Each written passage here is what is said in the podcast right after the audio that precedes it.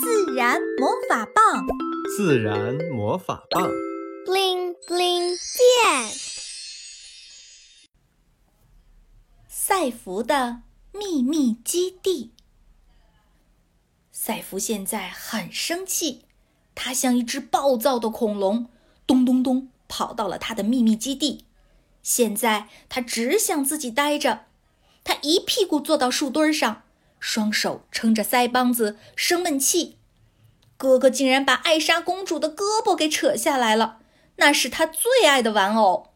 他越想越生气，觉得看什么都不顺眼。他看地上的小石头不顺眼，一脚把它踢到老远。他看旁边红艳艳的龙船花不顺眼，挥手使劲拍了几下。哼，哥哥真讨厌，我再也不想见到他了。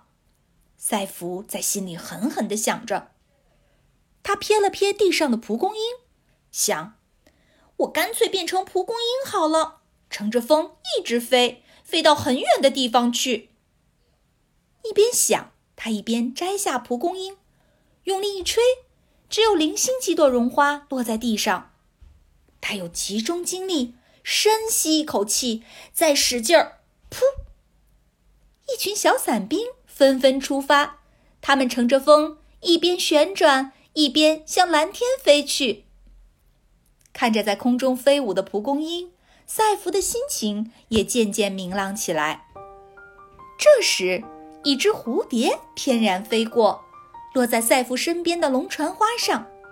它翅膀合拢，优雅地停在花丛中，一动也不动。赛弗好奇地靠近观察，原来。蝴蝶把一条长长的吸管伸进了花朵里，正津津有味地吸着花蜜呢。变成一只蝴蝶也不错哦，可以尝尝花蜜的滋味。赛弗心里想。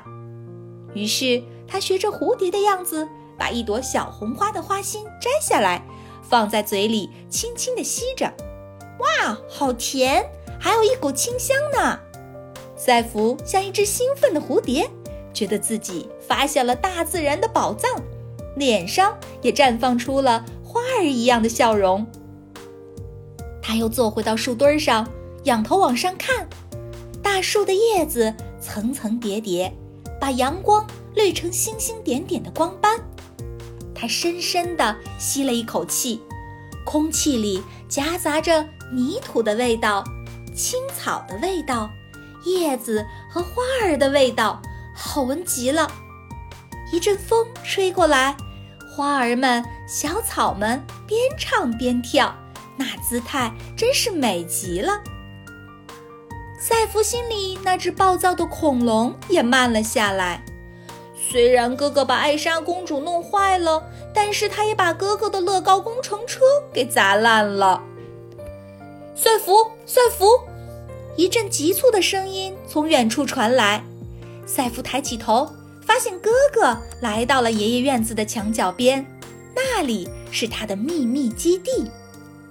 维特站在他面前，低着头，把一个东西塞到他手里。“嗯，这个请你吃。”赛弗一看，是爷爷今天送的巧克力，他们每人一条。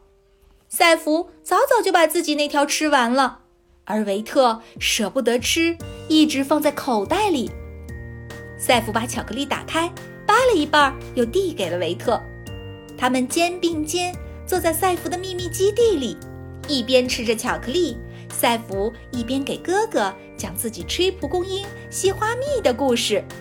赛弗心里的那只暴躁的恐龙啊，也睡着了。小朋友们，你们有属于自己的秘密基地吗？它是什么样子的呢？欢迎留言跟我们分享哦。